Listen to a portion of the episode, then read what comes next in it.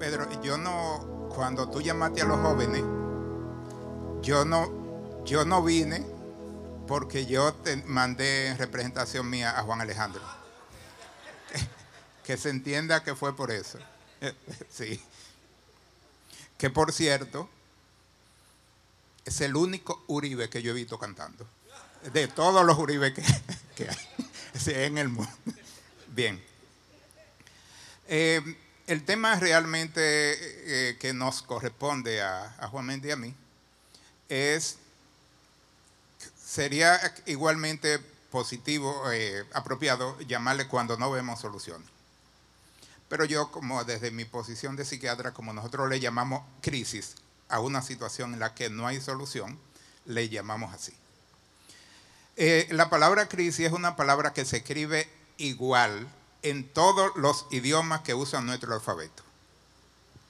No se traduce en inglés, en latín, en, español, en francés, se escribe igual. De manera que es algo universal. Sí. De todas maneras hay problema. Eh, otra cosa con relación a la palabra es que no necesariamente, o sea, cuando se piensa en crisis, uno piensa que es una situación desencadenada por un acontecimiento negativo. La crisis, con toda la connotación indeseable, extraña, molesta que conlleva, puede aparecer también en respuesta a una situación positiva, favorable, aunque eso no parezca muy lógico, pero ocurre.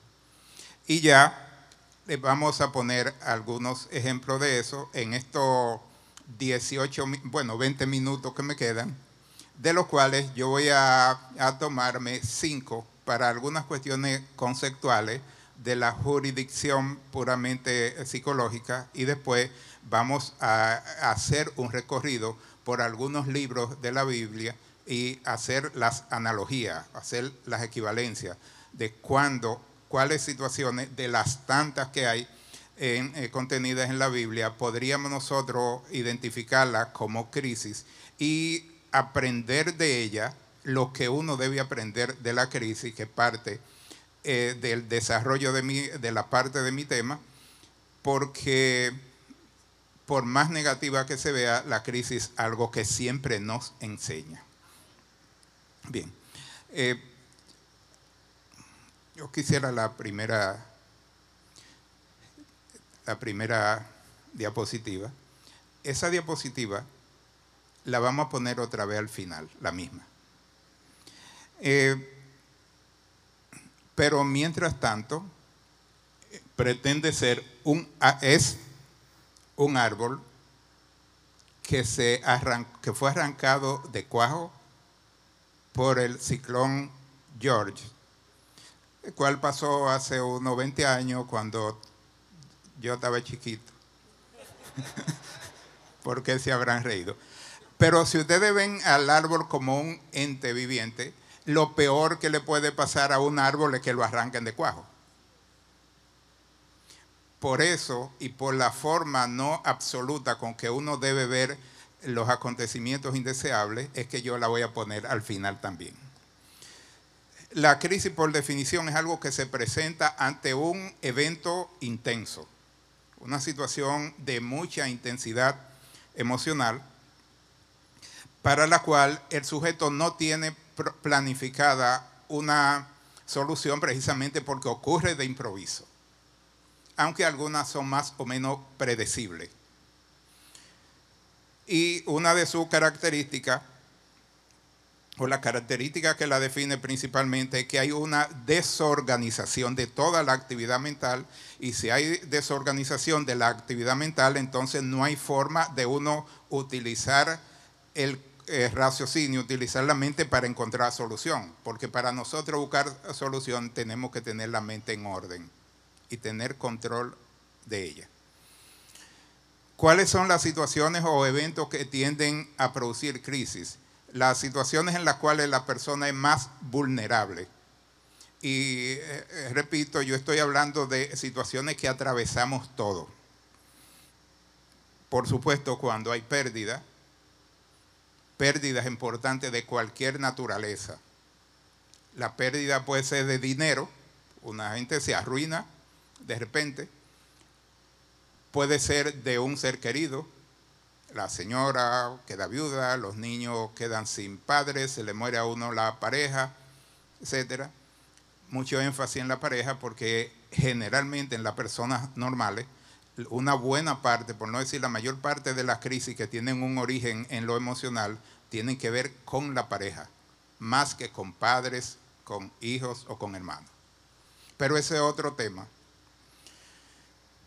Así que pérdida una persona yo no estoy hablando de eventos que han ocurrido en la política y la justicia aquí, pero una persona que pierde la libertad, eso es pérdida, pierde el empleo, pierde su casa, pierde su entorno. Y aquí puede haber, eh, eh, pueden darse casos en que ocurra algo positivo por, por, naturaleza, pero que afecte y desorganice a la persona o, o alguien está acostumbrado a vivir en un, en un barrio pobre tiene con todos los coros y toda la chercha que se arma ahí, aunque esté tragándose un cable, pero ese es su entorno. De repente lo mudan y lo ponen en un condominio con reglas en el, que puede ser en el sector más residencial, con reglas bien definidas, con reglas que hay que cumplir y esa persona se descontrola. Como, como dice la gente, se desacata. Que traigan a una, a una señora viuda o un viudo que tiene toda su vida viviendo en el interior o viviendo en un campo, que está sola, los hijos que están bien aquí, la traen para que esté viviendo con todas las comodidades, lo más probable es que al poco tiempo haga una crisis. Se desorienta, se desorganiza y comienza a sentirse mal. Todos los periodos en que la gente cambia de un estado a otro, de una situación a otra, son, hacen que uno sea más vulnerable. Baja las defensas. Y por supuesto la enfermedad mental o aún la enfermedad física, pero la enfermedad física pongámoslo dentro de lo que llamamos la, pérdida, porque una enfermedad física es pérdida de la salud, pero también la enfermedad de otro. Cualquiera que su hijo o su familiar cercano se entre en una condición de salud grave, eso puede situarlo emocionalmente en una crisis. Pero y, como enfermedad mental, bueno, hay trastornos mentales de los que nosotros manejamos que tienen el nombre de crisis, por definición, como la crisis de pánico, que una gente está bien y de repente le entra un susto terrible, una sensación de que se va a volver loco, de que va a perder el control, se manda, se pone a hacer disparate, que se quita la ropa y todo, sin ninguna razón aparente. Sigue habiendo en común el concepto de eh, pérdida de control una persona que por alguna razón de enfermedad, de una droga, etcétera, entre en un estado de descontrol, lo que llamamos agitación psicomotriz, que es ya una crisis de tipo eh, conductual y físico. Pero yo que le decía, le hablaba de, acontecimientos positivos que pueden ser lo que generan la crisis. Eh, tengo en mente muchísimo, pero no tengo el, el tiempo, que parece que hoy está más implacable que nunca. esos, numeritos van cambiando rápido. Pero es una anécdota que cuenta, eh, que escuché de, de, Julito Jacín. Una señora casada, eh, en el matrimonio ambos tendían tenían en promedio 40 o 45 años, o sea, no era una pareja vieja. Tenían dos o tres hijos pequeños y el único sostén de la casa era él, que trabajaba eh, ahí en el local. Eh, un día el padre a las 2 de la mañana, el hombre muere de un infarto. Completamente desamparada, pero ella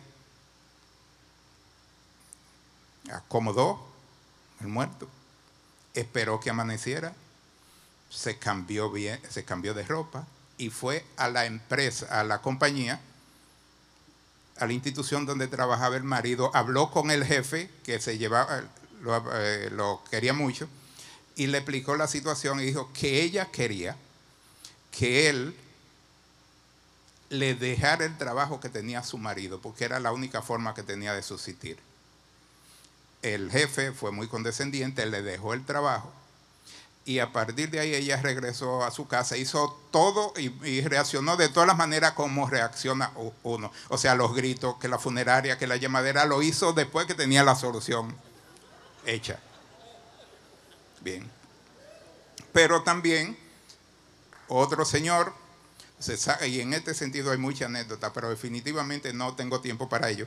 Otro señor, hermano de un pelotero de grandes ligas, juega la lotería se saca, le saca, el, era la Lotería Nacional, se saca el premio mayor, muchísimo cuarto para él, porque el hermano era rico, pero él no. El hombre se subió, cambió el dinero, se subió en una mata de mango y lo tiró todo para abajo. Una crisis por haberse hecho rico, pero la última es que y no voy a abundar en esto porque de economía yo no soy muy experto, pero yo siempre he sostenido que esa enorme crisis que está atravesando Venezuela la está atravesando como consecuencia de ser rica. Eso, yo, insisto en eso. Se, se inundó como los carros de antes. Y todos esos procesos que están pasando ahora, que ahora son sociales políticos, eso es como consecuencia de tener demasiada riqueza. Eso también es otra historia a veces eh, uno se ve envuelto, se ve empujado a una crisis y no hay forma de, de salir, o sea, como que no hay forma de evitarlo. Y fíjense en esto. Le dicen que no esté en grupo, que no salga donde hay mucha gente, que tampoco salga donde hay poca gente y que tampoco se quede en la casa. A veces nos vemos en situaciones como esa. Eso, es, eso se llama acorralar. Hay que hacer todo lo que le dicen que no, lo, que no haga, pero para cada cosa que él tiene que hacer hay un inconveniente. Bien. En la Biblia podemos mencionar así eh, eh, a grandes rasgos. imagínense lo que pasó cuando Adán y Eva son desarraigados, son sacados del paraíso donde ellos estaban tan, tan cómodo. ¿Cómo se pudieron haber sentido esas dos personas? ¿Cómo pudo haber, ¿Qué pudo haber pasado en esa familia cuando Caín mata a Abel? La, respuesta emocional a eso, lo que pasó inmediatamente después. Por supuesto, el diluvio. Eh, eh, cabe aquí también lo, de, lo, que pasó después con, Noé y, y, y Cam, que fue para mí el punto de partida de muchos problemas de lo que hay todavía, eh, sobre todo en el Medio Oriente, tuvo para mí que ver con eso. Nabucodonosor, que se puso de loco viejo y se volvió literalmente loco, ¿verdad? Entró en una crisis mental. La muerte de Lázaro, cómo reaccionaron las hermanas, el nivel de, desesperación, pero que posteriormente apareció Jesús y resolvió la, crisis, que es por donde yo quiero seguir caminando. Al final, el Señor presta las herramientas para que uno resuelva cualquier tipo de crisis que se le presente. ¿Qué pasó con los, con los discípulos cuando, cuando muere Cristo? ¿Qué pasó en ese día? ¿Qué pasó en, esos momentos? Ustedes imaginan el grado de desesperación, como que ninguno sabía para dónde coger. Pero como consecuencia de la muerte de Cristo, ¿qué pasó después? Como consecuencia de eso, nosotros somos salvos. Bueno, el que, el que, el que se lo propone, porque tampoco es gratis. En el libro de Job, cuando yo estaba eh, buscando un, tema para basar mi participación en un tema, pensé mucho en Job. A lo largo, en todos los capítulos del libro de Job, nosotros encontramos como la, la, aparición y la secuencia, todos los elementos de una, de una crisis. Primero él estaba muy bien, tenía de todo y de repente lo pierde y él no tiene la culpa de haberlo perdido cuando uno no encuentra culpable, entonces la cosa empeora. Todo el mundo le cayó encima, incluyendo la mujer. Muchos se acercaban para consolarlo y lo que hacían era regañarlo. Y se hizo todo lo posible para que él se perdiera el control, para que su fe fuera minada. Y sin embargo, en la medida que uno va leyendo el libro, uno se da cuenta que en cada momento como que independientemente de la adversidad del instante, había, siempre se le buscaba una vuelta. ¿Por qué? Porque él no estaba solo. Él estaba con el Señor y al final él fue restituido. O sea, al final de la crisis, él tuvo, si mal no recuerdo, en alguna parte aparece la palabra más. Como que al final él tenía más de lo que tuvo, de lo que había perdido. Siempre que tenemos una crisis, al final tenemos más. En cuanto a Jonás, que ya es el último, todo lo que pasó, eh, Jonás quiso sacarle los pies a una situación, a un mandato del Señor. Aquí está una causa, la desobediencia, o cualquier otro apelativo que se le quiera poner. Y hubo una gran tempestad que se pensó que se partiría la nave. Como en medio de la crisis uno piensa que va a pasar lo peor y sobre todo porque uno no tiene una, una solución. Y dijeron cada uno a su compañero, venid y echemos suerte para que sepamos por causa de quién. Siempre que tiene una crisis, a veces se, se, se cree que solamente con identificarla, con encontrarla la causa es suficiente, pero buscar la causa no es eh, lo único, sobre todo porque algunas veces, lo, porque siempre uno tiene que enfrascarse con el problema, porque independientemente de sea la, cuál sea la causa, hay que buscarle una solución.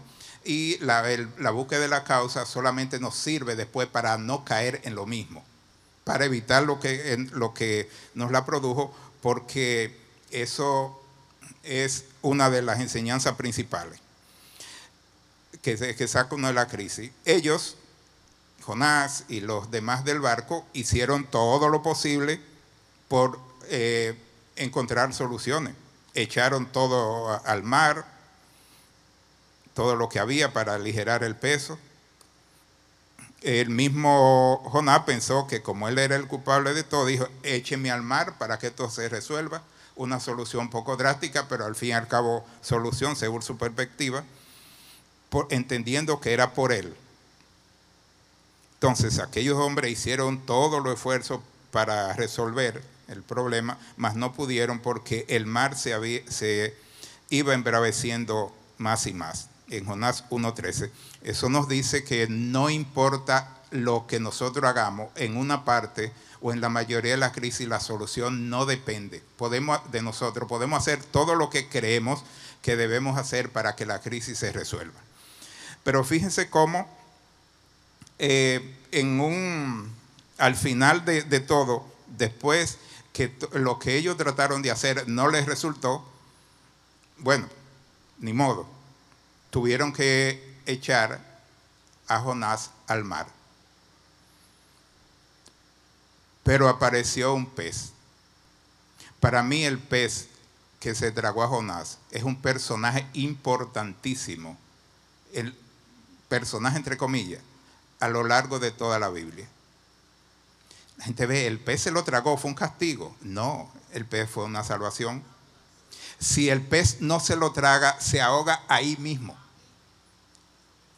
Porque a veces hay algunos peces que nosotros, lo, eh, sentido figurado, nosotros maldecimos a algunos peces o lo, despreciamos, entendiendo peces como un elemento, alguien o algo que aparece que nos ayudaría a resolver el problema y lo, y lo despreciamos por el matiz, por la carátula que tiene. Porque así, desde el punto de vista puramente humano, ¿a quién se le ocurre que un pez que se trague a uno lo, está, lo va a salvar? Y fíjense, si un pez se traga a alguien, los jugos del estómago lo van a destruir de una vez. Van a desbaratar al tragado. Fíjense que hasta ahí en la barriga del pez, Jonás fue protegido por el Señor.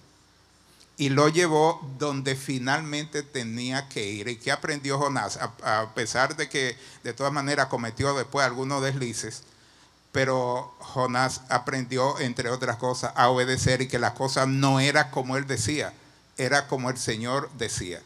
Siempre hay un propósito, no importa. si nosotros no aprendemos, no encontramos ese propósito en los momentos críticos que tenemos, no hemos salido del momento crítico. Las crisis enseñan.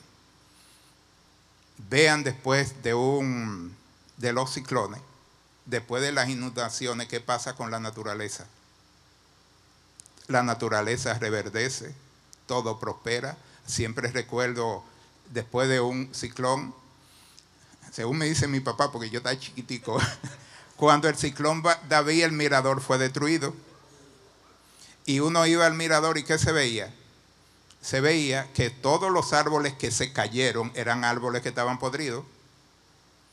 Los árboles sanos se quedaron y después comenzaron a crecer nuevos árboles. El mirador se puso tan verde como es hoy como consecuencia en parte de la destrucción que le, produjo, que le produjeron los dos ciclones. Y yo he estado hablando medio metafóricamente, pero nunca he tenido más interés en que se eh, entienda el mensaje. Porque cuando estamos en una crisis pensamos que Dios nos abandonó, que qué fue lo que hicimos, que, em, qué fue lo que hice, qué fue lo que no hice. Pero siempre hay un propósito. El propósito, el único que lo sabe es Dios, pero Él siempre tiene el control y Él siempre nos tiene la solución. Entonces clamaron a Jehová y dijeron, te rogamos ahora Jehová que no perezcamos nosotros por la vida de este hombre, ni pongamos sobre nosotros la sangre eh, inocente, porque tú Jehová has hecho como ha querido. Bueno, eso es más o menos lo que yo quise decir, solo que aquí lo dice mucho más bonito y con mucho más propiedad. Y lo echaron al mar y el mar se aquietó. Y temieron aquellos hombres a Jehová con gran temor y ofrecieron sacrificio a Jehová e hicieron votos aprendieron. Creció todo en ellos, creció la, fe. Podríamos también, pero ya, ya veo que hay dos ceros ahí, pero también en el Nuevo Testamento nosotros encontramos muchísimas situaciones en las cuales hay un problema, la palabra tempestad es lo que más se parece a, crisis en términos climatológicos. Eh, después de toda, toda tempestad, crisis, con la eh, intervención del Señor, en todas encontramos una solución. Y es aquí que se levantó el del mar una gran tempestad tan grande que las olas cubrían la barca, pero él dormía. Él tenía la confianza, él tenía la seguridad y no se desorganizó. Él no experimentó la crisis. Ahora ninguno de nosotros es tan fuerte como era él, pero por lo menos, entre otras cosas, aquí tenemos un mensaje de que no tenemos que desesperarnos, de que la solución, si tenemos fe, va a venir y va a venir aunque nosotros no hagamos nada. La fe es el fundamento. Y le dijo, ¿por qué estáis amedrentados? ¿Cómo no tenéis fe? Fe. Marcos 4:37, en Lucas, y hay otra cita de eso. Y levantándose, reprendió al viento, y él le dijo al mar, calla y emudece. Cesó el viento y se hizo grande bonanza. Eso nos dice, para finalizar, que eh, nosotros siempre tenemos, si confiamos en Él, Él siempre nos tiene la solución. Y yo quiero que, de nuevo, ¿por dónde comenzamos? Mira, ya dije que lo peor que le puede, eh, si no se ve bien, lo que se ve abajo esos son las raíces. Es la raíz. El árbol fue arrancado de cuajo y apenas se quedó pegado a la tierra por, por una franjita de, de, centímetros. Eso está en el mirador entre la escalera 5 y la 6. Y asombroso como ve todo ese verde que hay ahí, eso es la forma en que el árbol creció después de haber sido arrancado de raíces. Asimismo, nosotros podemos crecer, no importa lo catastrófico, lo terrible que nos parezca una situación que vivimos. Que el Señor les bendiga.